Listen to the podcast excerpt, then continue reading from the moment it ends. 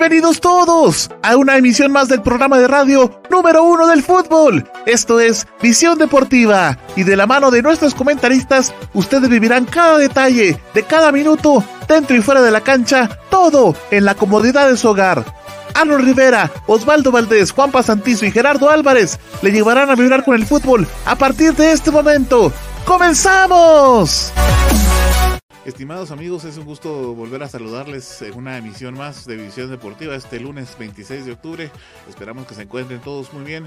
Eh, pues es para nosotros un verdadero placer que nos permita a usted eh, el gusto de poder platicarle sobre el fútbol y por supuesto le invitamos a que desde ya pues a que interactúe con nosotros. Tenemos un programa especial definitivamente pues vamos a obviar un poquito la parte internacional y nos vamos a enfocar eh, todo el programa a la parte nacional. Recuerde que el día de hoy en el segmento de División Chiva tenemos a bien eh, tener la presencia de eh, jugador de Xilajúmano, Camposeco Israel Silva, así es que no se lo vaya a perder, quédese con nosotros, no se vaya a despegar de Visión Deportiva porque vamos a tener una plática muy interesante con el jugador. Prepare sus preguntas y háganoslas saber en el momento para que nosotros pues vayamos obviamente haciéndoselas al jugador, ¿verdad? Y dejándole saber cuáles son las inquietudes que ustedes tienen.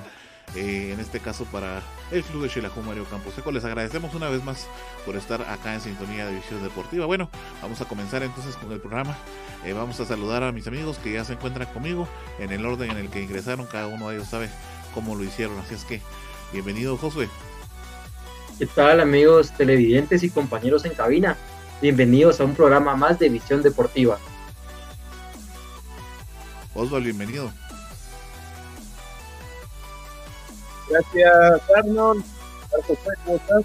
Por supuesto que saludo a toda nuestra audiencia el día de hoy aquí en Visión Deportiva, hoy que estamos un 26 de octubre. Bueno, me parece que entonces eh, vamos a directamente a iniciar esta noche. No sin antes recordarles pues que nos puede seguir en todas nuestras redes sociales, en Facebook, Twitter, en Instagram, eh, también nos puede buscar en Tumblr si usted utiliza la red social de Tumblr. Y por supuesto buscar nuestro canal de YouTube. Les agradecemos eh, por su sintonía. Recuerda que si se perdió alguna de las emisiones de Visión Deportiva nos puede buscar en, cualquier plataforma de podcast. Estoy seguro que en la que usted utilice nos vamos a aparecer seguramente como Visión Deportiva. Eh, por ejemplo, estamos en Spotify, en Deezer, en Apple Podcast, en Google Podcast, en fin, en un sinfín de, de plataformas. Son 17 las plataformas en las que nos encontramos ya para poder servirle a usted y por supuesto llevarles las emisiones de visión deportiva. Reiterándoles entonces que se quede con nosotros. Vamos a estar con el jugador Israel Silva en un momento. Bueno, vamos entonces con la presentación de nuestro fútbol eh, nacional y luego de eso vamos a llevar el resumen de lo que sucedió en la jornada recién pasada. Ahora hablaremos del fútbol nacional. Esto es Visión Chapina. Guatemala, mi patria dorada más que digan ninguna es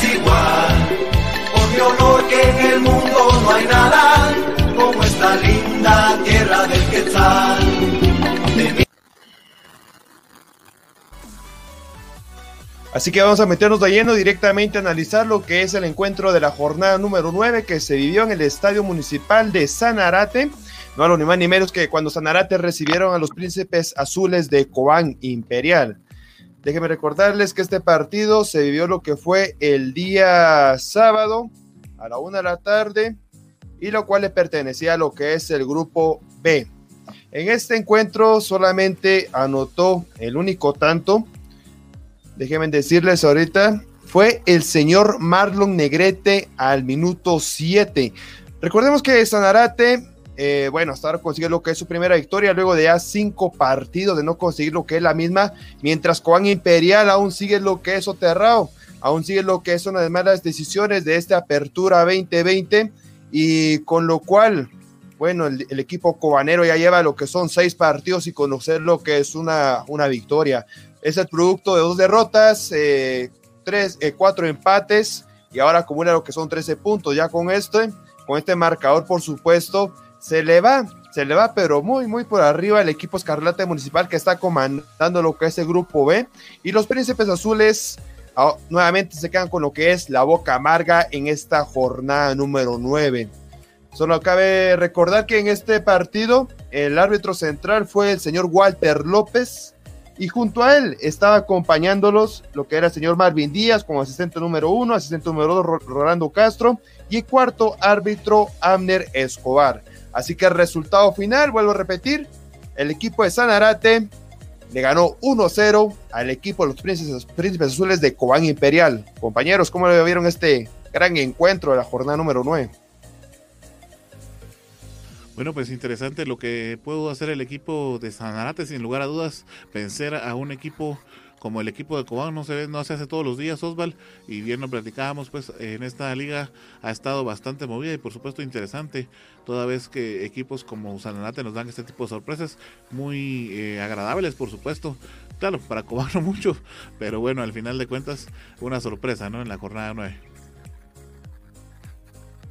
Sí, a pesar de eso, eh, ahí vemos lo que es el pan, eh, sí, José, solamente iba a comentar que a pesar de eso, Marlon Negrete, el mismo anotor del primer gol, falló un penal a minuto 55 en la segunda parte, con lo cual hubieran sido lo que son dos goles a cero, pero lastimosamente para Negrete no pudo anotar lo que es el doblete, pero al final solamente quedó con lo que fue 1-0. Josué, dejo tu comentario. Así es, compañeros, pues para finalizarlo, este partido, pues sí, una victoria bastante importante de Sanarate, porque sabemos que Cobán, no solo que por sí es un equipo bastante fuerte, en casa se hace aún más, y como bien comentabas, a nada de que terminara dos goles por cero. Así que re bien para el equipo de Sanarate.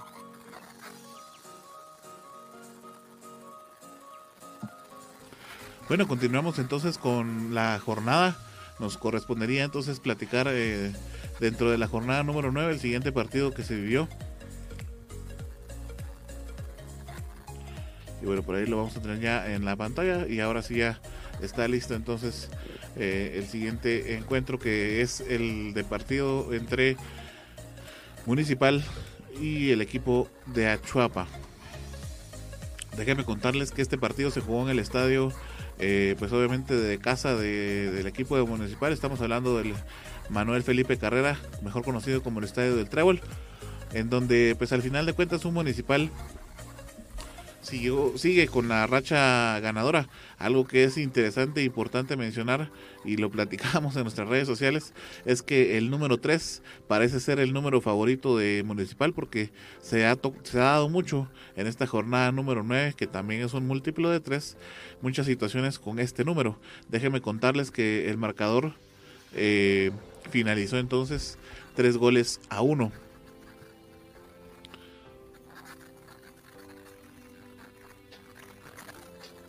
Aparte de eso, déjeme contarle que este fue el tercer partido en el que el jugador Kenderson Navarro, del que tanto se ha platicado y que tanta polémica ha dado, pues fue convocado por tercera ocasión y también jugado como titular.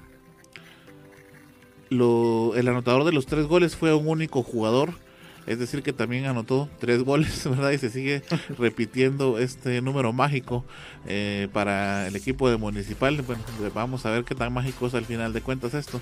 Déjeme contarle que el jugador que se inspiró en este partido fue Ramiro Roca. El jugador eh, de Municipal que entonces era quien anotaba los tres tantos para el equipo de los Rojos. Eh, el primer gol llegó muy tempranero en el partido, al minuto 6. Luego anotaba de nueva cuenta al minuto 18 y por último lo iba a hacer al 78. Pero este 78, es decir, el último gol que anotaba el equipo de Municipal, lo iban a hacer con polémica. Y es el que tenemos actualmente en la pantalla, en donde fue a través de la, del punto penal. Déjenme contarles que el, el árbitro, en este caso el señor Brian López, se equivocó y marcó una falta que fue, bueno, sí existía la falta, yo no estoy diciendo que no haya habido falta, sí existió, pero fue eh, fuera del área, es decir, estábamos fuera del área y entonces es ahí donde se produce la, falta, eh, que obviamente tuvo que haber sido un tiro libre, pero Brian López viene, se equivoca, lo marca como penal y su asistente no le dice nada. Es un error en conjunto al final de la, de la cuarteta arbitral eh, y al final le regalan un gol a Municipal. Claro, ya tenía resuelto el partido, pero al final de cuentas se le regala un penalti al equipo de Municipal y es con eso con el que se queda entonces 3 a 1. Por eso les decía que el número 3 se iba a repetir en muchas ocasiones en este partido. Y bueno, eso es lo que sucede entonces eh, para el equipo de los Rojos que se ya con este resultado se posicionan en primer lugar de la tabla, no solo de la tabla general, sino también de la tabla de goleadores y lo hace a través del jugador Ramiro Roca, que como les digo estaba inspirado y tiene actualmente 11 tantos, eh, es el máximo goleador hasta el momento y bueno, bastante complicado de alcanzarlo. Imagínense, 11 goles en 9 jornadas es más de un gol por partido. Sí, muy importante el trabajo que está haciendo Ramiro Roca en este Apertura 2020 con 11 goles, como bien acaba de decir. Me recuerdo en un partido contra Sanarate, eh, si no estoy mal, donde anotó lo que fue 5 goles este delantero argentino, Ramiro Roca. Y bueno, ahora se alejó bastante a lo que es su perseguidor en este entonces, que es el mexicano Carlos Camiani Félix, que se quedó con 8 anotaciones. Así que Ramiro Roca va para un posible trofeo de goleadores en esta apertura 2020. No, y como bien comentaban del buen momento que está viviendo el goleador Ramiro Roca, y está enrachadísimo y lo confirma con un triplete en este partido. Y de parte de Municipal, como bien comentaba Arnold, pues se afianza aún más en la primera posición de su grupo y también de la tabla general. Tuvimos a bien llevarles este partido a nuestros amigos en todas las plataformas de visión deportiva y bueno, junto a Gerardo platicamos y decíamos que si no será posible nacionalizar a Roca porque está inspirado y anotando muchos goles. En lugar de También queríamos por ahí. Sí. más adelante vamos a platicar de ese tema, a ver qué, qué piensan ustedes. Pero bueno, fue lo que sucedió en este encuentro. Que con esto vamos rápido a lo que es el siguiente encuentro que se dio el día de ayer, si no estoy mal, compañeros, entre Antigua Guatemala, que estuvo bien recibir a los peces vela de Iztapa. Así es, Osval, este partido se vivió en el estadio Pensativo. Así que en el estadio Pensativo se desarrolló este, este juego Déjenme contarles que al final lo que fue el árbitro de este, de este partido fue el señor Esteban Carrillo, acompañado por Humberto Panjoj, asistente número uno, asistente número dos, Pablo Ramírez.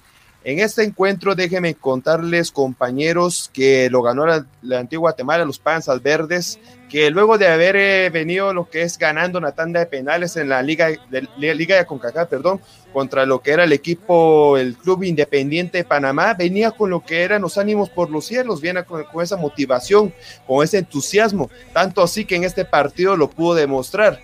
Recordemos que en el partido anterior fue precisamente el viernes de la semana pasada, lo había perdido de local 1-0 contra Deportivo Malacateco, pero ahora dio a conocer por qué pudo eliminar lo que es el equipo de, Panamá y, con esto meterse a los octavos de final de la liga con CACAF. Pero metiéndonos de lleno en lo que es este em, Apertura 2020, pues eh, lo hizo enhorabuena lo que es el equipo Panza Verde, los aguacateros porque con este tres goles a uno vencieron unos peces Vela que ya van dos partidos que están recibiendo lo que son ocho goles, no, bueno, seis goles, perdón, eh, están recibiendo lo que dieron eh, lo que dieron esos cinco goles a Xelajú Mario Camposeco, lo recibieron en 12 encuentros y solamente ha anotado uno lo que es el Deportivo Iztapa.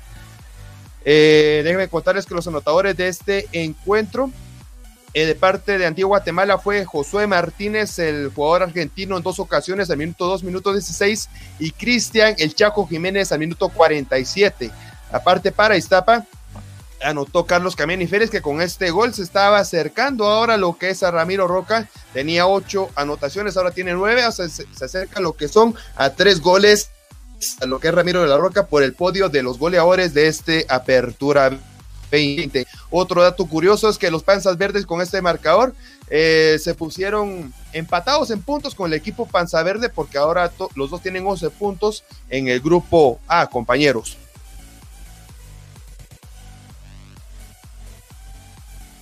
Bueno, interesante entonces al final eh, la ganancia de Antigua Guatemala, como bien lo decías, pues Iztapa después de que goleó a Xelajú Camposeco, pues ahora ha estado recibiendo sus goles de regreso, ¿no? Y se ha ido con las redes, pues bastante, bastante llenas.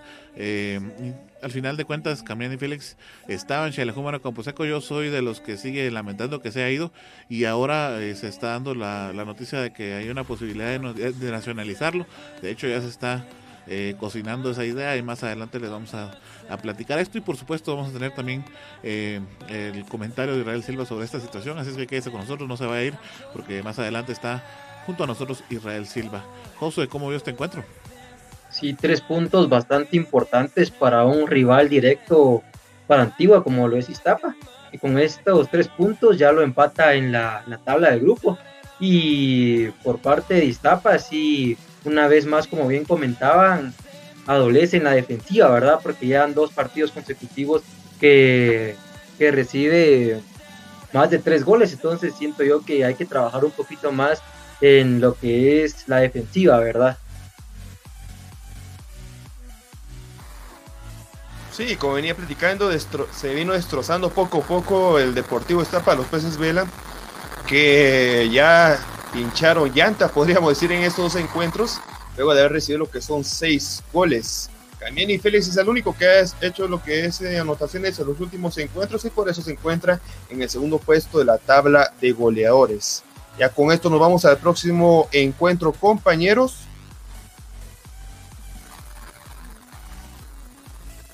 Claro, Osval. Este partido se vivió entonces también, en este caso el día domingo, ¿verdad, Osval?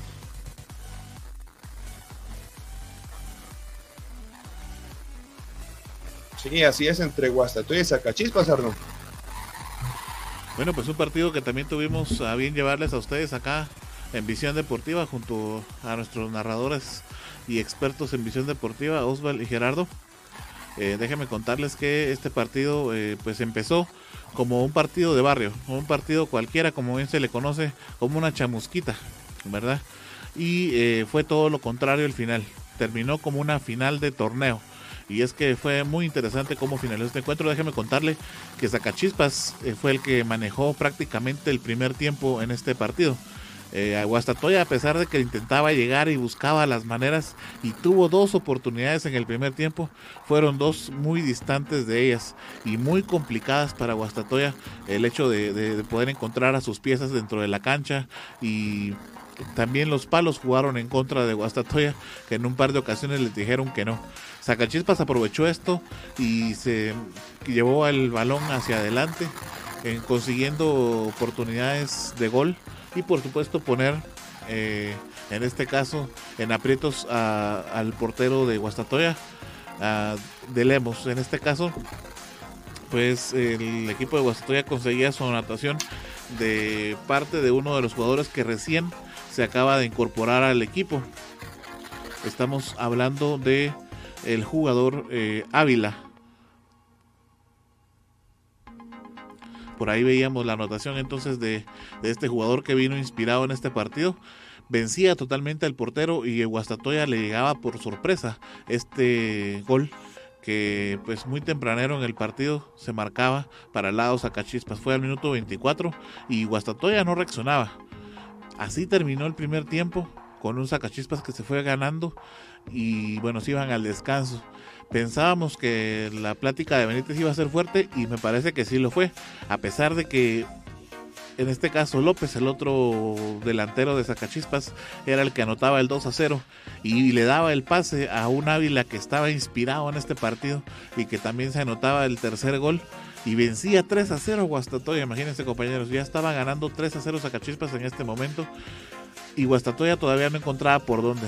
Pero tenía que aparecer el héroe de los pechos amarillos, un jugador que es muy apasionado con el fútbol y como apasionado me refiero en todos los sentidos. Estoy hablando de Marvin Ceballos, este jugador que primero se tuvo que haber metido problemas, como ustedes se lo imaginarán muy bien.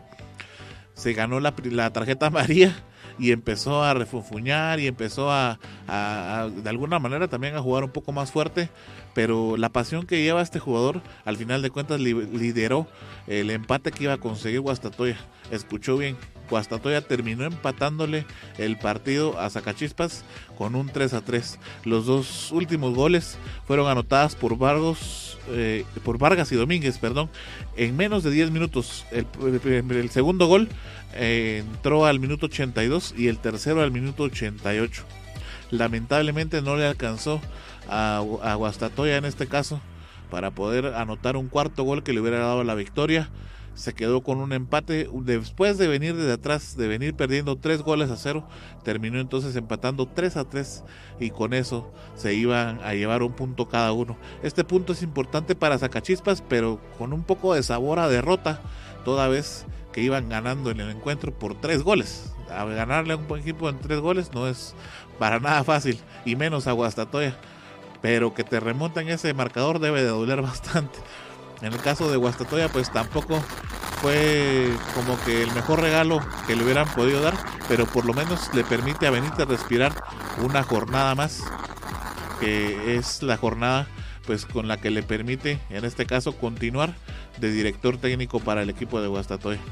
Por ahí veíamos algunas de las ocasiones que se tenían de ambos, de ambos lados. Y déjenme contarles que el gol de Marvin Ceballos, que llegó después de mucho tiempo y de, mucha, de mucho esfuerzo, al final de cuentas también rozó en el paral, pero ahí el paral sí ayudó un poquito y finalmente el balón terminaba adentro. Un encuentro apasionante que se vio en el David Cordón Hichos eh, por ahí habíamos lo que era una goleada de Zacachispas hasta, bueno, ya me había sorprendido de, cómo este equipo que recién ascendido a la Liga Mayor, el equipo de la S, iba a conseguir por fin lo que era el triunfo. Recordando que también el director técnico lo estaba estrenando, el señor Alejandro Larrea, este técnico uruguayo, que como ya había hablado mi compañero Gerardo durante la transmisión, que tenía su gran palmarés luego de haber dirigido a lo que es el equipo de Saprissa de Costa Rica, otros equipos de ahí de, lo que son las tierras ticas, estuvo como asistente técnico del, entrenador en ese entonces de la selección de Costa Rica cuando clasificó a Rusia 2018, así que tiene un gran palmarés lo que es este Alejandro Larrea, y para este encuentro iba a debutar y a la, y a la vez también iba, iba también a, a poner lo que era la primera victoria en esta apertura 2020 pero por ahí veíamos lo que era la gran remontada de Guastatoya y también lo que era lo controversial con lo que es el equipo Zacachispas, que también la jornada anterior se iba ganando lo que son tres goles a cero el equipo Cobaneros, Príncipes Azules, pero se, no sé qué pasó, se dejaron empatar y en este encuentro casi ocurrió lo mismo de la jornada número nueve, compañeros. Exacto, ¿no? Y este equipo de Zacachispas jugó 70 minutos de gran nivel, ¿verdad? Y yéndose eh, tres goles arriba en el marcador, contra Guastatoya de visita, pero siento que en los últimos minutos Guastatoya eh, recompuso en lo táctico y prácticamente tiraron toda la carne al asador y en los últimos 11 minutos lograron una hazaña de anotar los tres goles, ¿verdad? Para así quedarse con el empate y como bien comentaba Arnold, se pudieron haber quedado hasta con los tres puntos. Y es un punto bastante importante porque esto le permite seguir en la tercera posición del grupo eh, B, compañeros. Sí, bueno, con eso finalizábamos el fin de semana y se vivía un encuentro más el día de hoy a las 11 de la mañana, José. Así es, pues hoy teníamos el partido para finalizar la jornada, que es el de Santa Lucía contra Comunicaciones. Y luego de haberse reprogramado el partido debido a la liga de CONCACAF, donde Comunicaciones perdió en penales, los cremas finalmente se enfrentaban a Santa Lucía en la jornada número 9 del torneo Apertura 2020. El partido fue bastante parejo y falto de claridad de parte de ambas escuadras. La jugada más clara la tuvo en sus pies Andrés Descano, que terminó estrellando su remate al palo en el minuto 44 de juego. Y luego de un segundo tiempo sin emociones, finalmente terminó el partido con la jugada. Se notó a lo largo del juego aún comunicaciones con secuelas de la eliminación de la semana pasada, pues el equipo de Tapia tuvo que conformarse con un punto tras el empate ante los lucianos. Con este empate, los cremas dejan escapar la oportunidad de superar a Malacateco en la tabla de posiciones, pero cabe destacar que los cremas tienen un partido menos que sus contenientes. Osval, ¿crees que para el próximo partido ya los cremas le den vuelta a la página y puedan volver a ganar?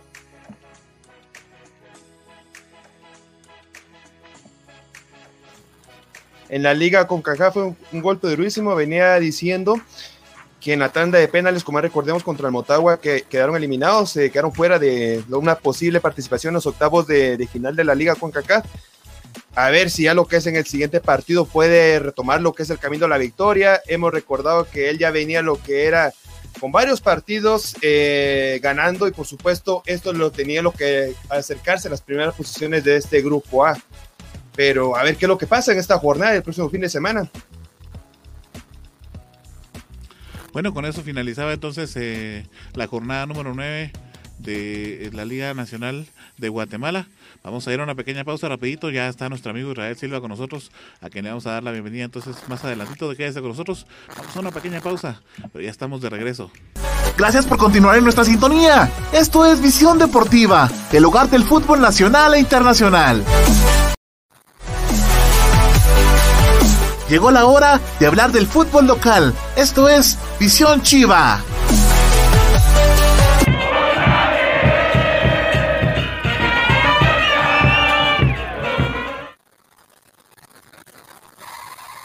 Así que entramos al segmento favorito de todos los superchivos, al campeón cinco veces, aquí a nivel de lo que es a nivel nacional, al más grande nivel departamental de las cinco lunas, no hablo ni más ni menos que Shelahu Mario Camposeco. Y por supuesto, ahí tenemos la gran sorpresa, al goleador, al histórico, al legendario, al artillero Israel Silva Mato de Sousa. ¿Qué tal? ¿Cómo está Israel? Bienvenido aquí a Visión Deportiva. Eh, buenas noches, un saludo para todos. Eh, bien en la casa, descansando, ya, ya pensando en el partido del día, del día jueves y sabiendo que tenemos que, que hacer un partido muy bueno, tener los tres puntos, conseguir la victoria y salir de esa mala racha que tenemos, pero todo bien. Muchas gracias por la invitación. No, gracias a ti Israel por aceptar la invitación aquí en Visión Deportiva por supuesto en el segmento de Visión Chiva. Aquí, bueno, para nosotros es un honor que estés aquí en el programa. Vamos a hacerte lo que son unas preguntitas. Eh, por ahí, Israel Silva, eh, cuéntanos el contrato que tiene con Mario Camposeco, hasta qué torneo está o hasta qué fecha está lo que es el contrato. Sí, eh, yo firmé por un año con el equipo, que sería los dos torneos, la apertura y el clausura. El contrato siempre, toda mi vida, he firmado por un año aquí con el equipo. ¿Y tu expectativa con el cuadro nuevo cuál es, Israel? ¿Nos puedes contar? Pues la mejor. Eh, siempre yo soy un ganador, siempre quiero ganar. La, la meta es la misma. Eh, sabemos que ahorita no pasamos por un muy buen momento, pero eh, mi deseo y la meta es conseguir una luna más. Yo siempre juego para ganar. Yo en mi vida futbolística, en los 22 años que tengo de, jugar eh, profesionales, siempre, siempre fui un eh, ganador y sigo igual, y sigo igual. Eh, sé que, que, tenemos que mejorar mucho como equipo. la verdad que, como dije antes, una mala racha que tenemos, pero la verdad que tenemos muy buenos futbolistas. necesitamos mejorar y da una alegría a la gente. Eh, se armó un equipo para estar en los primeros lugares y, estamos fallando a la gente, pero todavía hay tiempo. Hay un tiempo, lo más cercano del partido del día jueves y vamos en busca de eso. Ganar, eh, subir en la tabla, tenemos un partido menos y vamos en busca de, eh, de, entrar entre los ocho para pelear por el título. Así, así es Israel. No sé si me puedes corregir, Conchela tiene 153 goles anotados. En el ámbito guatemalteco tiene 173 goles, Israel. Eh, creo que son 152. Yo creo que uno menos. Porque tenía 149 y con los tres goles que he metido en ese torneo sería 152 y 172 a nivel nacional. Pero 182 a nivel nacional. 182, gracias Israel. De todos estos goles, ¿nos puedes comentar cuál ha sido el más icónico que has disfrutado y por supuesto que has notado con lo que es la camisola de los Super Bueno, la verdad que muchos, eh, muchos goles importantes, eh, algunos bonitos, eh, pero para mí lo que me marca mucho son los dos goles que metí en finales. Yo creo que soy el único futbolista de Xelajú que ha marcado dos goles eh, en finales diferentes, la de 2007 y la de 2012. También me gusta el gol y la importancia de ello en la semifinal de 2007 en Mateo Flores, un, gol que, que, nos dio el pase a la final después de, de 11 años que, que no llegaba a una final. Este también un gol muy importante y, que lo disfruté mucho. Eh, en esa misma semifinal, los dos goles también que metí contra Municipal en el partido de ida eh, en San Marcos, que le ganamos y yo metí los dos goles en San Marcos también, la verdad que varios. Y por último, un gol que metí contra Malacateco aquí en Shela, eh, le metí una chilena y, le metí el gol a Miguel Clef, eh, de los goles que me recuerdo, que por ahí unos bonitos y otros muy importantes para mí y también para el equipo.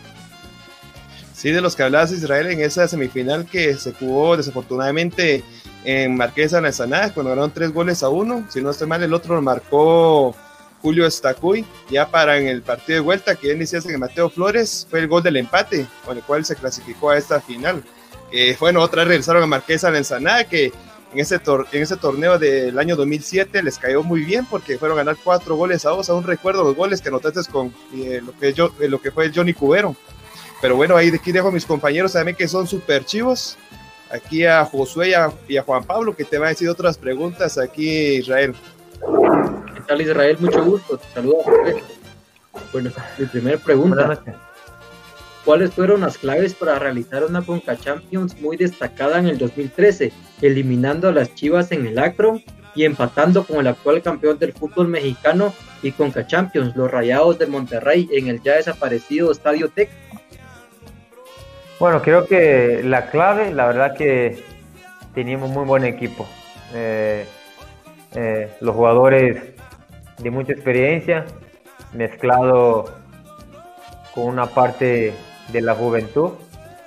Creo que se, formó un muy buen grupo eh, de, jugadores que, que, que, estaban en el club ya hacía mucho tiempo, como Sergio Morales, Patterson, eh, Julio Estacuy, mi persona. Se hizo un muy, buen grupo eh, y nosotros eh, la creímos. Sabíamos que, era muy complicado. Era un grupo donde había un equipo mexicano y, toda la gente decía que, que fijo la Chivas iba a pasar para la otra ronda, pero nosotros, nosotros creímos que, que, dentro de la cancha era 11 contra 11, que, que, no sería imposible. Nosotros eh, manejamos muy bien los, dos partidos, aparte de eso, los dos partidos contra W Connection, pero la mentalidad era muy ganadora. Sabíamos que, que podríamos, eh, eh, podríamos hacer buen papel en la Conca Champions. Yo creo que, que, que es la mejor campaña de, todos los tiempos de un equipo eh, guatemalteco eh, y más eh, eliminar a un equipo mexicano en su casa, creo que se va a quedar para la historia. gracias a Dios, yo estuve ahí y ese partido salí con la taja de capitán, participé en el gol también, entonces la verdad que uno deja, eso, eh, deja uno muy, muy, muy feliz de hacer parte del club y, y hacer parte de esa historia que va a pasar los años, 10, 15, 20 años y siempre lo vamos a recordar que, el, único, el único equipo guatemalteco eliminó a un equipo mexicano en su casa. Exacto, Israel, sin duda una participación histórica que va a quedar así que con lo más destacado del fútbol nacional en, en lo internacional, ¿verdad? Y ahora la segunda pregunta, ¿nos podrías nombrar al mejor entrenador que has tenido a lo largo de tu carrera? Pues tengo varios, eh, pero uno de ellos es un entrenador que yo tuve en Europa. Eh, tuve dos años en Grecia y, y, el entrenador este que yo tuve era delantero era un griego que fue eh, uno de los goleadores de la Champions League. Él jugó en el eh, perdón, eh, de Olympiacos de Grecia, de Atenas, eh, uno de ellos, el otro eh, Medford, ¿verdad? Hernán, que, la verdad que, nosotros hicimos una campaña bárbara, bárbara con Sherlahu, consiguiendo un título eh, y haciendo historia en la Conca Champions. El otro, eh, Diego Martín Vázquez, que me llevó a Motagua y ahorita está en el equipo desde el 2014, tiene como 10 finales en el equipo, que ha ganado muchos títulos en Honduras, como 5 títulos, y, y, ahora el profe eh, eh también es un muy buen técnico, eh, sabe mucho de, eh, de fútbol, de táctica, y estoy aprendiendo mucho con él, ¿verdad? Ya que ya tengo mi título para entrenador. Y esos son los técnicos que me han marcado en mi carrera. Sin duda alguna, grandes entrenadores. Buenas noches, Israel. Este, bueno, justamente te quería platicar sobre eso. Nos comentabas que un año fue lo que firmaste con Shelahu. Eh, ¿Hasta qué momento piensas tú eh, seguir como jugador profesional? Es decir, ¿en qué momento, eh, o ya tienes pensado, no sé si paras a parar en algún momento o en qué punto lo vas a hacer? Pues la verdad que sí, estoy formado por un año, pero físicamente me siento bastante bien. Eh, no parece la edad que tengo. tuve una cita, por ejemplo, con la nutricionista el día jueves. Tengo un porcentaje de la grasa muy bajo. Eh, físicamente, en los trabajos físicos, bendito sea Dios que, que no me quedo, eh, me siento bastante bien, pero sabemos que nosotros delanteros eh, vivimos de goles y aparte tenemos que cuidar de las lesiones. Y, pero lo, más importante aquí es que físicamente no me quedo, físicamente estoy bastante bien. Eh, en las pruebas físicas del equipo estuve en el grupo de los mejores y bueno, eh, vamos a ver cuánto tiempo más. Eh, yo siempre digo que, cuando yo ya no pueda correr, por más que meta gol, pero si yo ya no puedo correr, ya no puedo seguir jugando, pero en este momento las pruebas físicas no me dejan mentir. Eh, en los GPS del equipo en los últimos partidos eh, estoy también en el grupo donde más se corre. Por ejemplo, el, partido aquí de local contra eh, contra Malacateco, Iztapa. por partido yo corrí 11.15 kilómetros partido contra Comunicación en la capital, eh, también corrí como 11 eh, kilómetros, entonces es un, es un buen número y más eh, para un delantero. Normalmente lo que tiene que tener ese, ese porcentaje de kilómetros corridos por partido son más los volantes, ¿verdad? Los laterales, pero ahí estoy metido en el grupo del equipo que más corre por partido, entonces eh, seguiré eh, hasta donde las piernas aguante, pero la verdad que me siento bien, me, me, cuido, eh, tengo una muy buena alimentación, yo hago bastante ejercicio, yo hago extra, ¿verdad? También de, los entrenamientos y, y, la verdad que me siento bien, me siento bastante bien y, se, y seguiré hasta donde el cuerpo aguante. Siguiendo con lo que habías comentado Israel, que tienes el título de entrenador, eh, ¿pensás retirarte aquí en el equipo Lanudo con los Superchivos y próximamente si, si se da la posibilidad de ser entrenador del Xerajú Mario Camposeco? Sí, la verdad que sí, esa es la meta, esa es la mentalidad que tengo, pero, pero antes de eso quiero conseguir eh, una luna más para el equipo, eh, un campeonato más para igualar a Patterson, ¿verdad? Entonces el sueño que tengo, la gente puede estar eh, pensando, está loco Israel si el equipo va a re mal, pero, pero es de fútbol, a veces uno eh, no empieza bien, pero termina bien. y tengo todavía eh, ese torneo, todavía se puede, tengo el otro campeonato, es una mentalidad mía, eh, como dije antes, yo, yo siempre quiero ganar. Y, y eso está en mis planes, conseguir un campeonato más para el equipo. Y sí, sería un honor para mí terminar mi carrera acá, quién, sabe uno o dos campeonatos más, ¿verdad? Porque se, se puede, y luego, sí, eh, ya tengo mi título eh, para entrenador.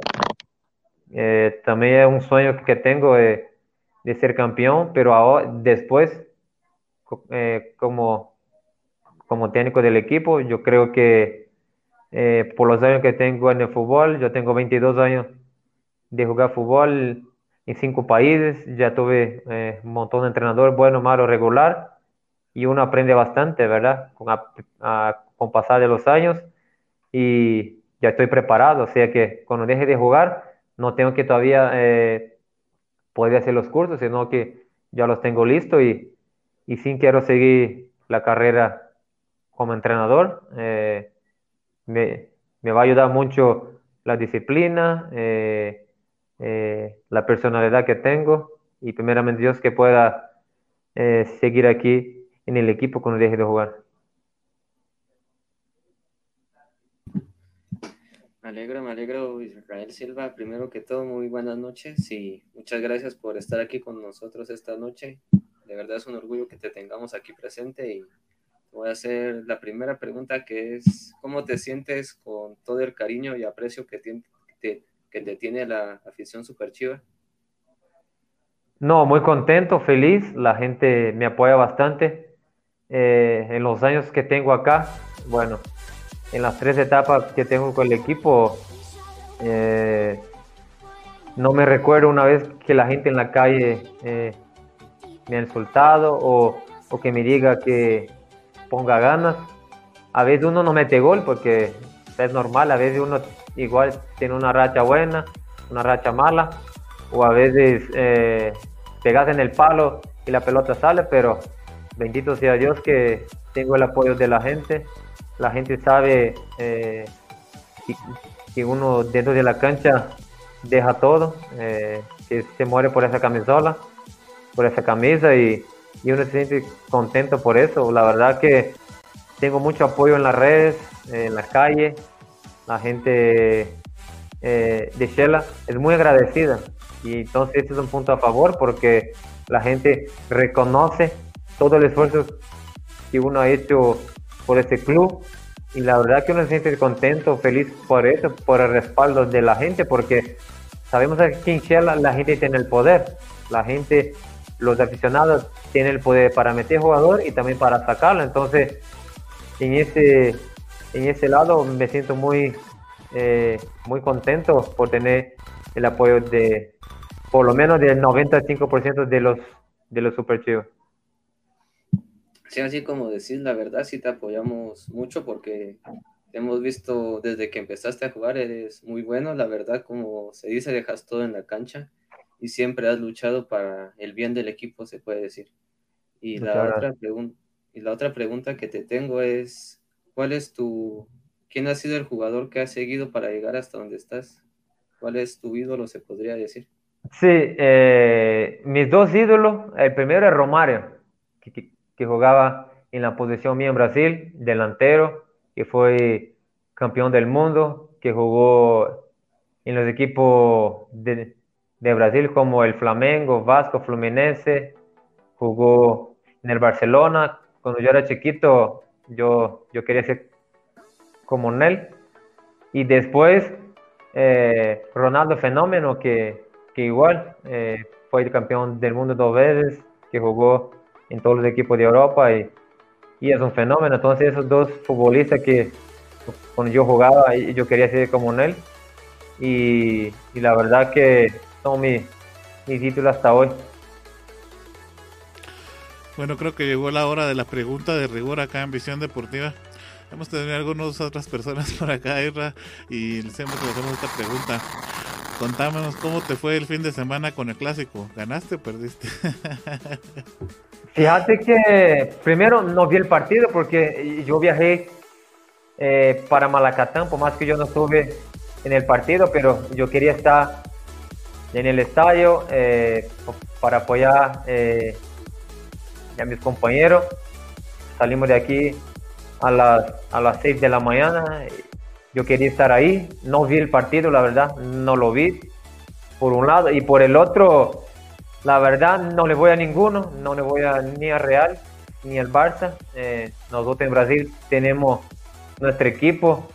Mi equipo es el Corinthians y, y los únicos equipos que voy es el Corinthians y el Xelajú. Y ahí en Europa no le voy a ninguno. La verdad que eh, nunca he comprado una camisa de Real, mucho menos la de Barça.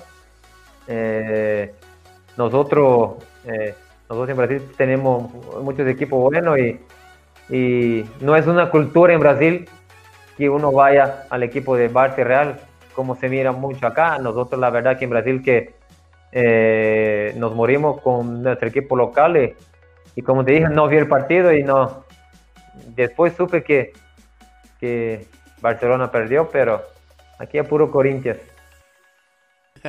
Eso. Ah, bueno.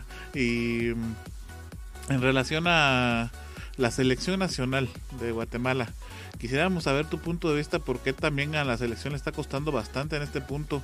Eh, pues tendría algo que ver la pandemia o qué, por qué razón cuesta tanto con los jugadores de Guatemala que se acoplen a un estilo de juego bueno, primero yo creo que para que mejore el nivel de la selección de Guatemala, tendría que tener más futbolistas afuera del país.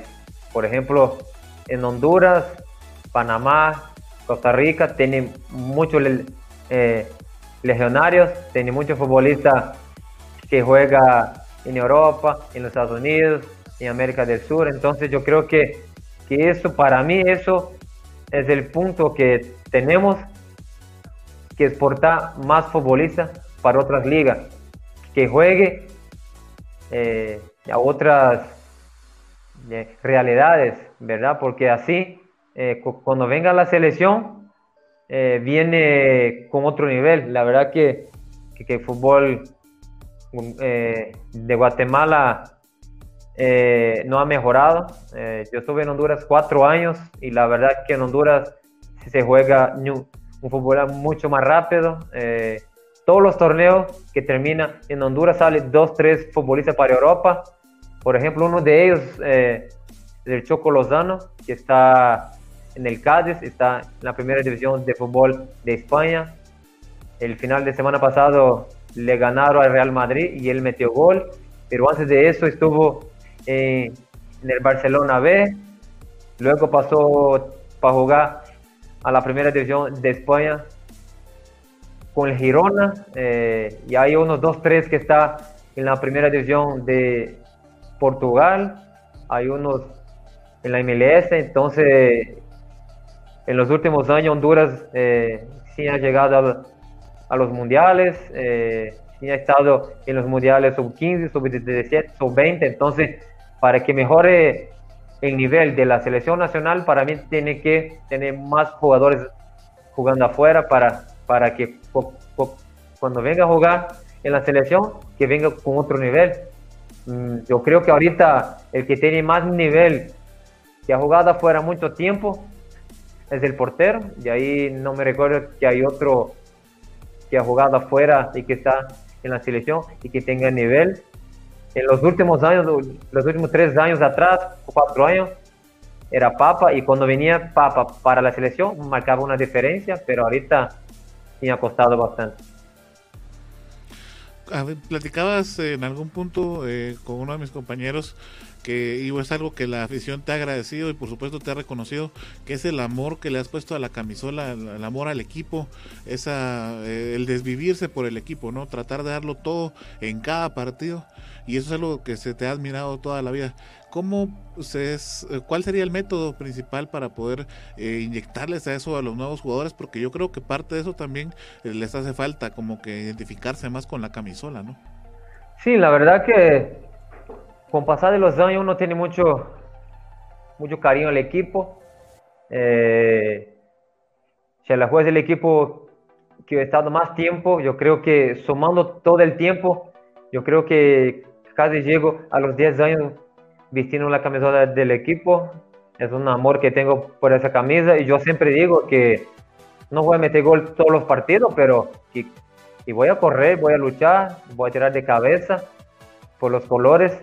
Eh, también eh, mucha gente no sabe que para meter gol uno como delantero yo necesito de mis compañeros. O sea, yo no me puedo mandar el centro yo y yo mismo hacer gol.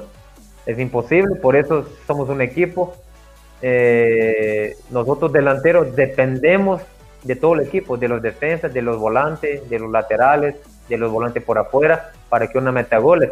A veces uno, ok, que uno puede fallar gol abajo del marco, eh, uno puede, por ejemplo, tener 2, 3, 4, 5 de oportunidad de gol y la fallar. Por ejemplo, con el penal que yo fallé el partido contra Antigua, ahí sí eh, fue una falla mía, no lo quise fallar, pegué mal a la pelota, la pelota no subió y lo fallé, pero, pero la gente sabe que, que mi persona siempre va a luchar por esa camisa. Yo la verdad que doy muchos consejos a los más jóvenes y a los, y a los jugadores nuevos que, que aquí el equipo eh, que uno tiene que luchar, uno tiene que correr, uno tiene que dejar todo en la cancha. Me recuerdo un partido aquí en Shella que una semifinal contra eh, Comunicaciones, nosotros terminamos en el primer lugar, en el torneo del 2011. Eh, nosotros terminamos la, la fase de clasificación en el segundo lugar, nosotros fuimos a semifinal directo y en el primer partido contra Comunicación en la capital, nosotros lo perdimos. Y, y, en el partido de vuelta aquí en casa no pasamos para la final, pero corrimos, luchamos, le ganamos a los cremas, pero no nos alcanzó y la gente nos aplaudió porque se, se, vio el esfuerzo, la lucha, pero así en el fútbol a veces uno gana, pierde o empata, pero que la lucha siempre tiene que estar, dejar todo en la cancha y la gente aquí, como dije antes, es muy agradecida. Si, si uno pelea o si uno lucha, deja todo en la cancha, la gente es muy agradecida. Entonces, eh, yo siempre hablo con, con, los más jóvenes, con los muchachos nuevos, que tenemos que luchar, que tenemos que pelear. A veces no sale, a veces uno puede fallar un gol, pero uno no puede dejar de correr, de luchar y dejar todo, porque se la juega un equipo grande, se la juega un equipo que tiene la mejor afición y todos nosotros estamos muy apenados. Eh, lo aprovecho el espacio para pedir disculpas a toda la gente, a los, a los accionados que estamos en la parte de, abajo en la tabla, pero que todavía hay chance para, para eh, recuperar y está en lo más alto de la tabla donde el equipo se merece estar. Gracias, eh, Israel. Eh, pues el, partido siguiente es el día jueves, ¿verdad? Es una semana un poquito corta. ¿Cómo está el equipo? ¿Ya están listos ustedes para enfrentar a un equipo como Antigua que al final eh, pues ha sido uno de los rivales más fuertes en los torneos? Sí, nosotros mm, eh, ya estamos preparando para el partido. Es un partido complicado. Antigua le ganó Estapa, tiene un buen equipo, viene igual de menos a más. Va a ser un partido difícil, pero nosotros no podemos tener margen de error aquí en casa. Nosotros, eh, el partido local, no, no podemos perder puntos. Eh, tenemos que salir a buscar el partido, a ganarlo. Eh, yo creo que necesitamos una victoria para que el equipo recupere la confianza. no, por ejemplo, hoy miramos un video, tardamos como dos horas viendo un video de lo que hicimos de mal en el partido pasado, de lo que hicimos de, de bueno también, eh, para mejorar los errores y no podemos fallar en casa, tenemos que ganar. Estaba viendo ahorita la tabla que, que ganando ya nos metemos otra vez en zona de eh, entre los ocho para estar en la fiesta grande. Luego viene otro partido de local y primeramente Dios si nosotros eh, conseguimos la victoria, ya estamos entre cuarto, quinto, entonces con estos dos partidos para nosotros aquí en casa, muy importante para estar entre los ocho. Y yo, siempre digo, por ejemplo, hoy dije a los compañeros que, que nosotros, cuando fuimos campeones en el 2007 y en el 2012, nosotros no clasificamos en primero y segundo lugar, sino clasificamos uno en cuarto y el otro eh, eh, en quinto lugar, pero ya es otro torneo. Entonces, que tenemos que levantarnos, salir de ese mal momento, nada es eterno, nosotros podemos mejorar, podemos todavía eh, ser eh, protagonistas en el torneo y depende de nosotros. Nosotros tenemos que eh, mejorar, tenemos que ver en lo personal qué estamos fallando, qué tenemos que mejorar para, para que el equipo esté en lo más alto en la tabla, que la gente no, se merece eso, no se merece un equipo en los últimos lugares, pero lo bueno es que todavía podemos y vamos a dejar todo en la cancha el próximo jueves en ganar y luego pensar en el otro partido, pero en condición de local nosotros no podemos perder puntos, nosotros tenemos, tenemos que sumar ya los tres puntos aquí en casa. ¿Qué les ha dicho el profe en relación al siguiente encuentro? Eh, bueno, si nos puedes adelantar algo de planteamiento o algo así. ¿Y qué pensás de cómo es que ha trabajado eh, Walter, eh, en este caso, del equipo? No, que tenemos que salir a buscar el partido. Juegue quien juegue. tenemos la obligación de ganar, de hacer un buen partido. Ellos ya, ya saben cómo son los partidos aquí en el Mario Camposeco. Los equipos vienen eh, a encerrarse atrás, pero que tenemos que hacer bien nuestro trabajo y manejar bien las pelotas, estar cerca, no partir las líneas. Yo creo que estar también eh, muy concentrado, que ellos cuando recuperan la pelota eh, van a querer hacer daño, pero que tenemos que pensar en eso, que eh, tenemos que ganar. El profe, nosotros estamos trabajando bien. Recordemos también que somos un equipo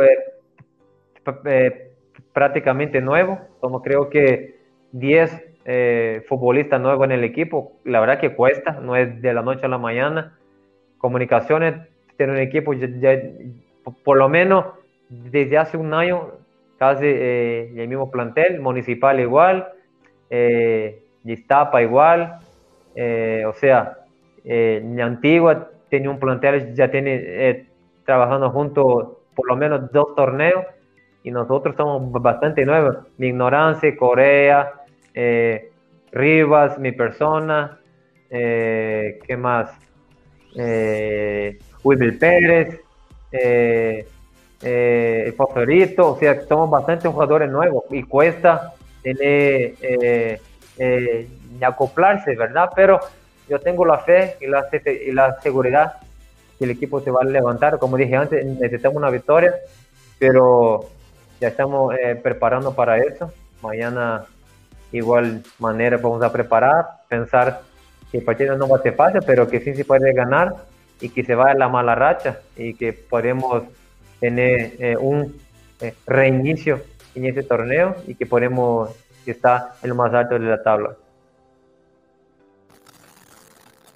Isra, sobre tu situación migratoria, no sé si ya tienes lo que es la nacionalidad guatemalteca, porque también se llegó a un punto de que se te iba a convocar a la selección guatemalteca, pero no sé al final en qué acabó. Sí, que eh, la ley aquí en Guatemala es muy rara para que un jugador pueda jugar con la selección nacional, tenemos que tener cinco años de residencia permanente acá y cinco años sin salir del país, más de seis meses. Entonces, los primeros cinco años míos, yo no salí del país, pero no tenía los papeles, o sea, la residencia permanente. Ok, después sí tenía los papeles, pero ya no cumplí los cinco años porque en el 2008 me fui para Grecia, regresé en el 2010, entonces ahí ya se cortó dos periodos para, para poder, para poder eh, jugar con la selección. Me convocaron para la selección en el año 2012 para la Copa de Naciones, estuve eh, concentrado y haciendo la pretemporada para ese torneo eh, con la selección por un mes, pero al final, el último día ya no salieron mis papeles me tuve que regresar a Shela. Y luego, cuando yo regresé a Shela en el año 2010, en junio de 2010, yo ya tenía papeles, eh, pero me salió la oportunidad para irme a Honduras en el 2015, en enero, y otra vez se cortó el periodo, entonces eh, ya no se pudo, o sea, tendría que regresar al país en el año 2017 para el Rosario y luego me regresé a Honduras otra vez para un equipo de la Liga Mayor. Entonces sí, se cortó, no se pudo, eh, pero tengo mucha fe que mi hijo, que es 100% chivo, eh, le gusta mucho la pelota, es zurdo y, y, por la edad que tiene, tiene mucho talento. Entonces, si yo no pude estar con la selección, seguramente él va a estar por mí ahí. Gracias Israel. Precisamente los equipos, eh, si no estoy mal, fue con Maratón, Motagua. Y el último creo que fue el Real Minas, ¿verdad? Israel? Real Minas, sí, el Real de Minas. Ahí estuve con ellos un año y medio. Mi último equipo en Honduras.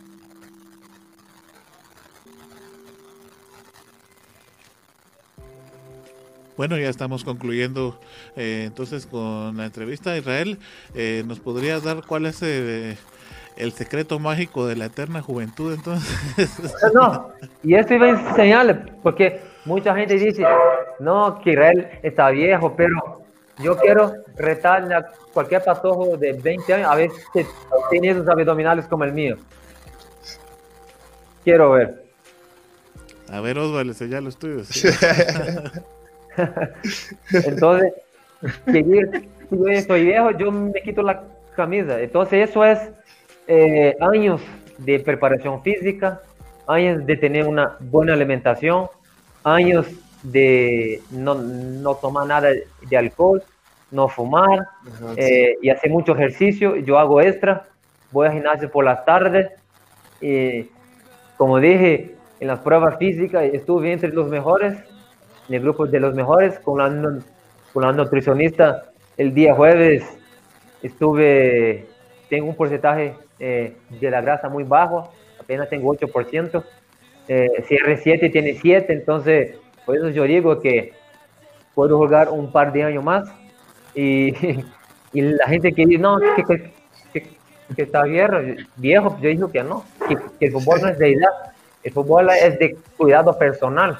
Pero sí, tengo una buena dieta, eh, no como grasa, no como pan, no como tortilla, no como nada típico, eh, me alimento bien, tomo mis eh, suplementos, tomo mucha vitamina, tomo mucha agua, no tomo lo que es bebidas con mucho azúcar.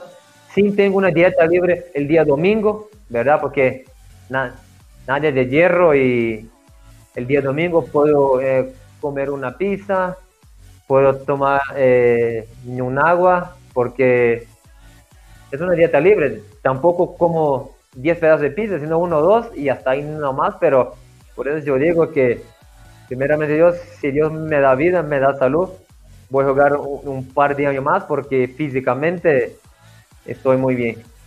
Bendito sea Dios.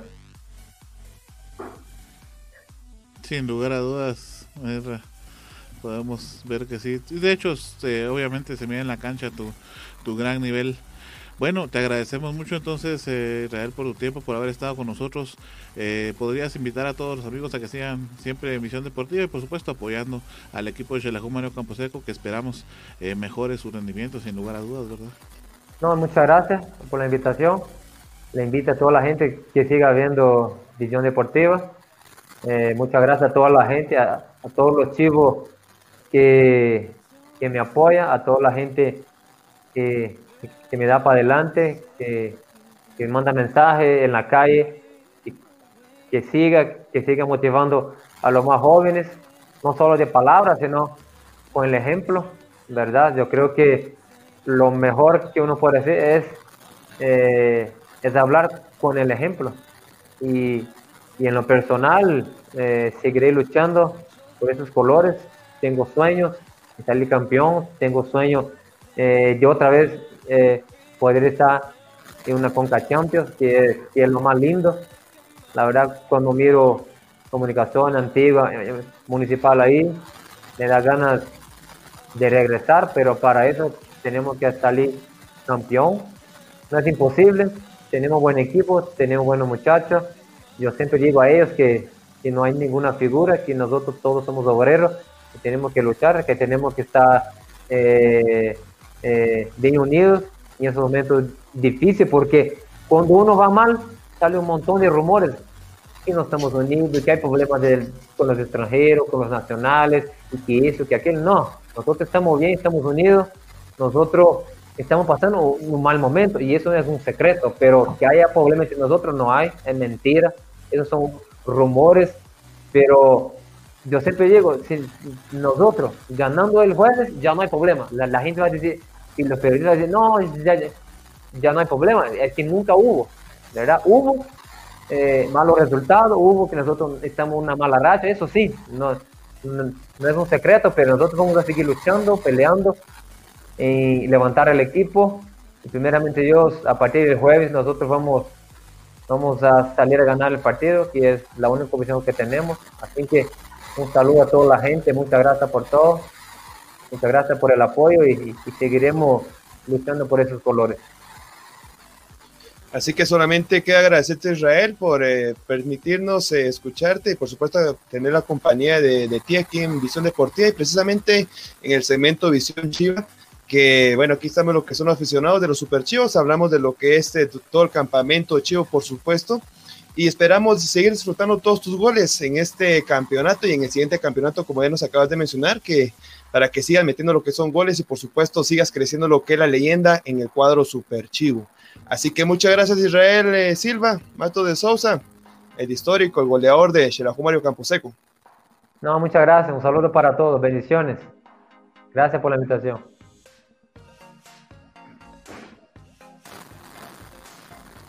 Así que vamos a ir con lo que es el programa, amigos televidentes. Aquí vamos a analizar lo que es el encuentro que se vivió este pasado fin de semana cuando se enfrentaron a lo que es el Deportivo Malacateco en la jornada número 9. Así que saludos para Nufo Valle. Desde Wisconsin nos está sintonizando, que le está mandando saludos a Israel Silva. Gracias, Nufo Ovalle. Vamos a meternos de llenos con lo que es la alineación que, que metió Walter Claverí para esta jornada número 9. Déjenme decirles que para esta jornada número 9 integró la manera de la siguiente forma. Integró lo que fue el equipo. Tuvimos que en el, en el arco estuvo David Monsalve con tres defensas, Tomás Castillo, Oscar Castellanos, Rodolfo González. Los laterales fueron Edwin Fuentes, en la parte derecha José Castañeda Fosforito, Gerardo Chino Arias, Pablo Chicho Minoranza en el centro, dos contenciones, en la parte derecha Cristian El Tita Luis Uris, por la parte izquierda entró Juanito Yash y para un solo delantero que sería Dustin Coreas. Con esta alineación entró lo que fue el profesor Walter Claverin. Y por supuesto, también nos vamos a meter de lleno a analizar lo que sería lo bueno, lo malo y lo feo que resultó de esta jornada número 9 para Shelahu Mario Camposeco. Antes de entrar a este segmento, lo bueno, lo malo y lo curioso, más que todo, compañeros, ¿cómo les pareció la alineación de profesor Walter Claverín?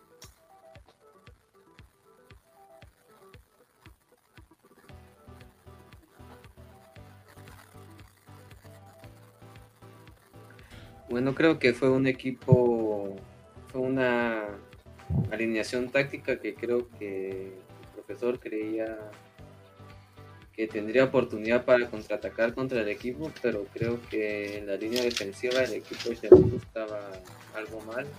Como veíamos en los balones parados, el equipo de Malacateco era muy peligroso, como estábamos viendo en la transmisión.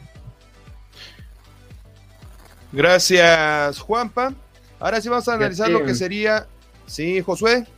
Fíjate, Osvaldo, que en lo personal me hubiera gustado que Claverí hubiera eh, lanzado desde el 11 inicial eh, un 11 nominal, ¿verdad? Porque nos dimos cuenta que al momento de que ingresaron dos nueve, del caso del Bebote Pérez y de Castellanos, se vio el cambio positivo en el equipo, así que siento yo que eso fue lo que le faltó a Shelahu en este partido. Bueno, y aparte de, de componer los errores defensivos. Bueno, sí, precisamente eso estábamos hablando de lo que era en la transmisión. Usted lo puede ver aquí en Visión Deportiva el día sábado a las 11 de la mañana. Y vimos, y vimos más que todo lo que fue el comportamiento totalmente diferente cuando ingresó el Bebote Pérez por la parte izquierda, Edwin Rivas, ya en minuto 72, 75, si no estoy mal. Y eso sería lo que es lo bueno en, este, en esta parte de lo que es Visión Chiva. Lo malo, por supuesto, tenemos lo que es la derrota nuevamente de Mario Camposeco, pero así como dijo Israel Silva, espero que vayan levantando lo que es el barco durante todos esos encuentros que aún quedan por jugar en este torneo Apertura 2020. Lo curioso fue el golazo que se marcó Edwin Rivas. Por ahí escuchaba fuentes cercanas que anteriormente Edwin Rivas, en lo que era en la liga estadounidense, eh, el puesto habitual de este jugador era de centro delantero y bueno, dio a conocerse sus grandes dotes de lo que este gran tiro que, marcó un zurdazo prácticamente que se fue a acomodar en la parte izquierda inferior, defendida por la, por la portería de lo que es el señor Henry Hernández. Sería lo bueno, lo malo y lo curioso del partido de la jornada número 9. Ahora sí vamos a meternos eh, de lleno a analizar lo que fue el encuentro. Déjenme decirle que este encuentro fue en el estadio Santa Lucía eh, a las 11 de la mañana, vuelvo a repetir, el señor árbitro central para este encuentro fue el señor Carlos Galindo. Junto a él estuvo lo que es asistente número uno, Juan Daniel Tipaz, asistente número dos, Luis Escobar, y cuarto árbitro, Luis Win Yad. Como ya vemos analizando la alineación, entró con Dustin Coreas como el único delantero centro. Finalmente el marcador fue dos goles a uno Anotadores de parte del Deportivo Malacateco fue el señor Pedro Báez, jugador paraguayo que ahora aumentó lo que fue su cuenta goleadora, por ahí lo vemos en pantalla este gol que fue el que marcó el Deportivo Malacateco. El segundo tanto lo anotó eh, Mauro, Portillo, con lo cual ya se iban con lo que eran dos, dos goles a cero en esta en este partido jugado en el Estadio Santa Lucía. Ya se le estaba complicando bastante lo que era los minutos al cuadro lanudo. Y tendríamos eh, al minuto 81 Edwin Rivas, luego de estar jugando lo que son cinco minutos dentro de la cancha, un zurdazo que entró en la parte derecha de Henry Hernández, ya, ya había hablado sobre esta, sobre esta jugada del gol. Y con lo cual quedaron dos goles a uno. Así que lamentablemente pierde nuevamente lo que es el Campo Camposeco. Y con lo cual tendrá una nueva oportunidad el día jueves para que vuelva a retomar lo que es el barco de las victorias en esta apertura 2020. Por ahí vamos a adelantar lo que es el video para ver lo que es el, el golazo que se marcó Edwin Rivas. Bueno, por ahí vemos la trifulca, el segundo gol de Malacateco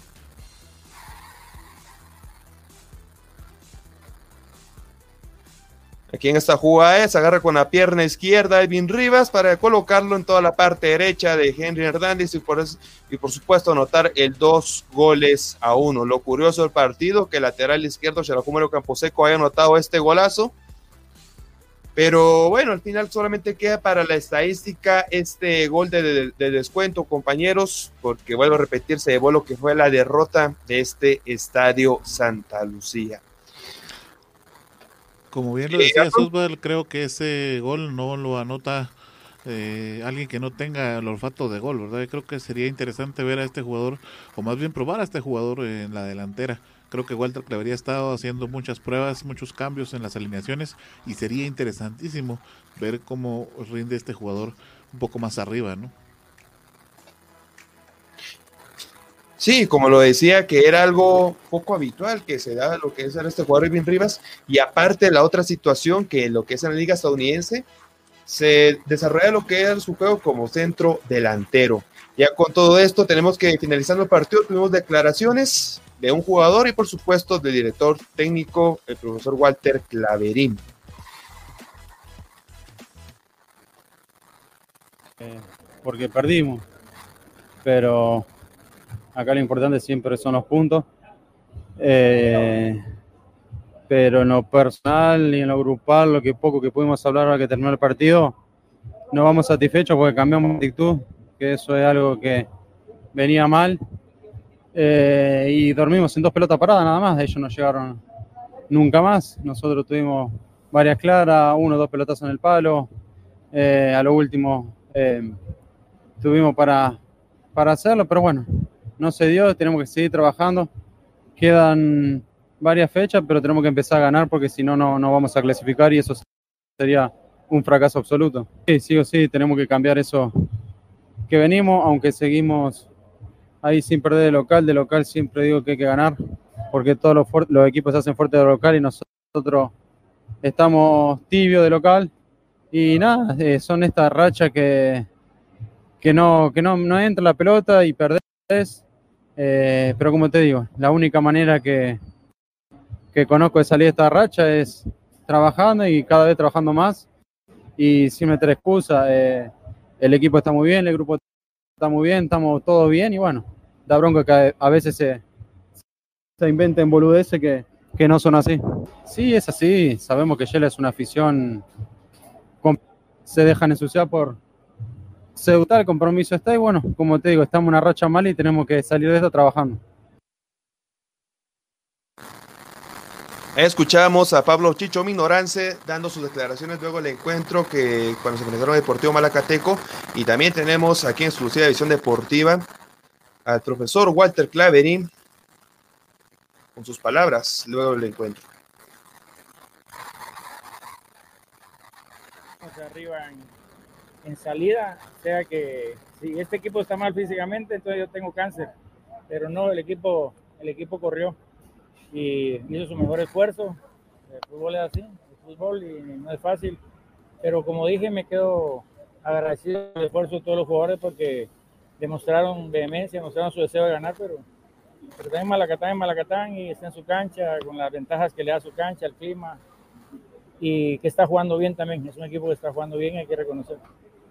No, bueno, que el equipo eh, hoy jugó muy bien, hizo grandes esfuerzos eh, siempre uno dice que jugar bien es, es para ganar, pero eh, se hicieron un gran esfuerzo, se presionó correctamente, se recuperó la pelota, ahí nos faltó, pegamos una, una pelota en el paral que yo la vi adentro y la pelota se abrió, por el, por, quizá porque Juan es zurdo y le pegó con la zurda. Eh, pero tuvimos, tuvimos para hacer por lo menos dos o tres goles y, y nos falta el gol. Entonces, y después en la pelota parada nos, eh, no tuvimos la concentración suficiente para atender esa pelota que quedó suelta en las dos ocasiones y nos hacen dos goles. Entonces el fútbol es así, el fútbol es de hacer goles y que no se los hagan a uno, y, pero yo me quedo con, con el esfuerzo de los jugadores, sé que no es bueno perder y que seguimos ahí con las penas, pero hoy hicieron lo mejor que pudieron, es lo que el, es lo, es lo que el equipo pudo hacer en un, en un ambiente tan, tan hostil, tan difícil con, con la cancha eh, como es y el calor, pero los jugadores hicieron un gran esfuerzo y, corrieron 90 minutos eh, entregándolo todo y, y, hay forma de perder, ¿va? No es lo mismo lo que nos pasó con Iztapa que lo que pasó y entonces eh, hay que agradecer a los jugadores todo, todo que dejaron todo en la cancha. Teníamos ahí al profesor Walter Claverín dando su punto de vista, más que todo porque fue el marcador de dos goles a uno y defendiendo el rendimiento de sus dirigidos de esta jornada número 9. Ya para el día de hoy, eh, de vuelta a lo que son los entrenamientos en el Estadio Escolar Mario Camposeco, también dio sus declaraciones eh, Gerardo Chino Arias, el capitán del equipo Lanús. Así que vamos a escuchar a Gerardo Arias. Mucho gusto. Sí, tenemos un partido muy importante. Creo que para nosotros eh, son muy importantes los partidos que tenemos de aquí en adelante. Después de haber caído con, con Malacatán, pues estamos tratando la manera de llevar los ánimos hasta arriba porque ya tenemos una revancha el jueves eh, ante un buen rival, pero estamos en casa de local y esperamos en Dios poder eh, obtener los puntos que queremos que, que necesitamos. Sí, yo creo que por ahí tener un poco de suerte a la hora de, de tener las que la cualquier oportunidad que nos quede, independientemente de quién sea el que le quede la, la oportunidad, pues tratar de ser contundentes y, y de esa manera pues manejar el partido y, y podernos quedar con los puntos. Sí, claro, creo que hay que seguir perseverando, hay que seguir luchando, trabajando fuerte para poder llegar al objetivo y obviamente pues eh, nosotros intentamos por, toda la, por todas las formas y esperamos que así como fue en los últimos minutos que, que intentamos poder ir en, en busca del empate, pues eh, de esa manera pues se nos dé todo el encuentro acá y poderlo manejar de la mejor manera y así pues eh, tener tranquilidad para nosotros y quedarnos con los puntos. Sí, es un buen rival, eh, como lo digo, es un buen rival. Nosotros necesitamos de puntos, necesitamos, estamos en casa y podría decir que tenemos la obligación de poder eh, ganar, intentar hacer las cosas al, al 100% para lograr el objetivo que queremos y esperamos en Dios de que así sea. Nosotros vamos a entregarnos al máximo y vamos a intentar por todos los medios para poder ganar.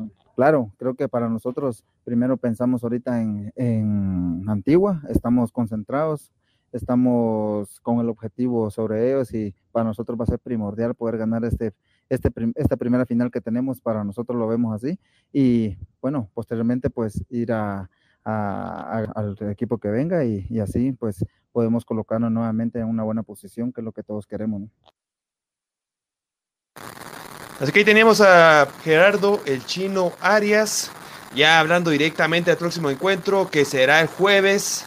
Este jueves, déjenme decirles que será la de fecha 29 de octubre el partido se desarrollará en el estadio Mario Camposeco a las 11 de la mañana, recibiendo a los Panzas Verdes de Antigua GFC. Así que ya sabe, amigo Super Chivo, anote su calendario que este jueves tiene cita para ver lo que es un posible triunfo. O bueno, tengamos confianza, un triunfo de Xelajú Mario Camposeco en esta jornada número 10. Además, déjeme decirles que el día viernes también se va a desarrollar otro juego de la jornada 10 cuando será lo que es el equipo de la S Zacachispas esté recibiendo a los Escarlatas de Municipal. A ver si Zacachispas finalmente gana lo que es un partido luego de haber ganado, o mejor dicho, luego de dos partidos seguidos de ir ganando tres goles a cero, le empatan en los últimos minutos, pero tendrá un rival muy difícil que es los Rojos de Municipal. Pero bueno, hasta aquí finaliza lo que es este segmento Visión Chiva ya se enteró que con todo lo que el resultado que tuvo, que todo Xerajú Campo Seco en la jornada número 9, y también las palabras de Israel Silva, que estuvo totalmente en vivo aquí en el segmento de Visión Chiva y por supuesto el programa de Visión Deportiva. Así que lo más actualizado hasta aquí, compañeros. Gracias, Oswald. Y bueno, para complementar la información que nos platicaba, ¿verdad? Municipal, eh, que está en el primer puesto. Y también es necesario recordar que ya le va a tocar su participación en la liga de CONCACAF cuando eh, enfrente perdón, al equipo de Saprissa. Así es que, bueno, tiene un partido bastante importante el equipo de Municipal, ¿verdad, Josué? Sí, un partido bastante importante, compañeros, que tendrá eh, el Xelajú, Y también Municipal, a ver qué tal, si Xelajú ya puede volver a la senda al triunfo. Vamos a estar pendientes de eso. Bueno, entonces con eso eh, finalizamos ahora sí toda la información de la jornada número 9, que se eh, fue la del fin de semana y que terminó el día de hoy a las 11 horas en el partido que ya les comentó nuestro amigo José. Vamos a platicarles entonces cómo quedan las la tabla de posiciones. Uh.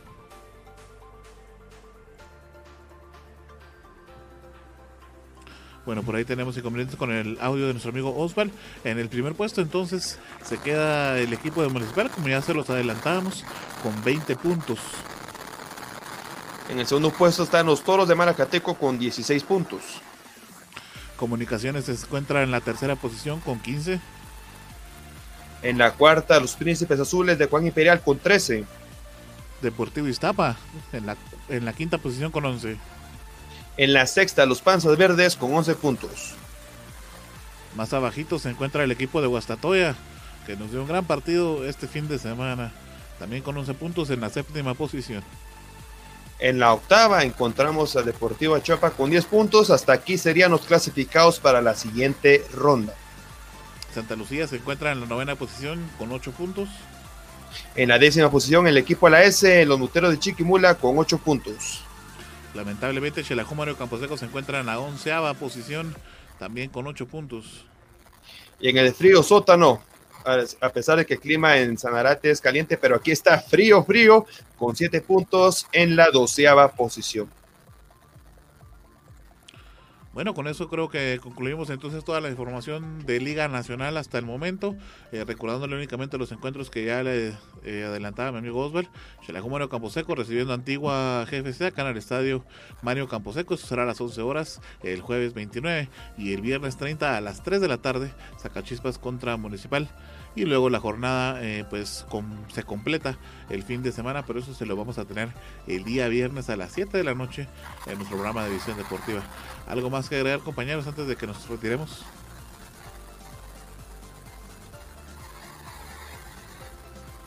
Me parece que no, ¿verdad? Bueno, entonces eh, nos vamos a ir despidiendo ya eh, del programa Josué. Así es, muchas gracias amigos televidentes por estar con nosotros en una emisión más y esperamos verlos a todos en las transmisiones de los partidos de Chilaú y del Municipal. Feliz noche.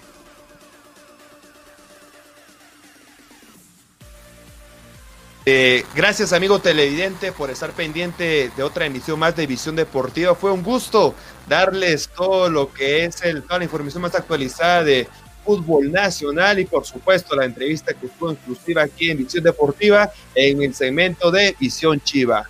Así que tenga un buen inicio de semana. Un abrazo de gol. Hasta la próxima. Para mí también fue un gran gusto compartir aquí con todos ustedes este momento en donde tuvimos la presencia del goleador histórico de Mario Camposeco y a todos ustedes, amigos televidentes, muchas gracias por compartir aquí con nosotros y estar en otra transmisión más. Feliz noche, que Dios los bendiga y nos vemos en una próxima ocasión. Gracias amigos, con esto entonces finalizamos la edición número 26 de Visión Deportiva en este 2020. Les agradecemos eh, por haber estado con nosotros este 26 de octubre. Hubieron muchas coincidencias de números en este mes y por supuesto en esta jornada número 9. Así es que les agradecemos de verdad y pues les invitamos a que nos sigan todas nuestras redes sociales, en Facebook, en Twitter, en Instagram, en Tumblr, para que esté enterado de todo el fútbol nacional e internacional. Y por supuesto para que también no se pierda ninguna de nuestras emisiones y por supuesto las coberturas de los partidos de Liga Nacional. Los escuchamos de nueva cuenta el viernes y recuerde que el sábado también tenemos transmisión importante de fútbol nacional. Hasta la próxima. Muchas gracias.